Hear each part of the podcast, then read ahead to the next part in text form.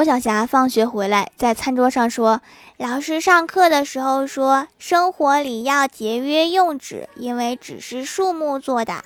为了绿化环保，老师倡议我们回家做个家庭宣传，可以集思广益，大家想办法节约用纸。”然后对郭大侠说：“我看书发现古人上厕所都不用纸，所以我想了一个办法。”然后从书包里面掏出一个树枝，说：“这是我在放学路上捡的，以后你用这个，别让我再想办法。”好家伙，直接节约到古代了。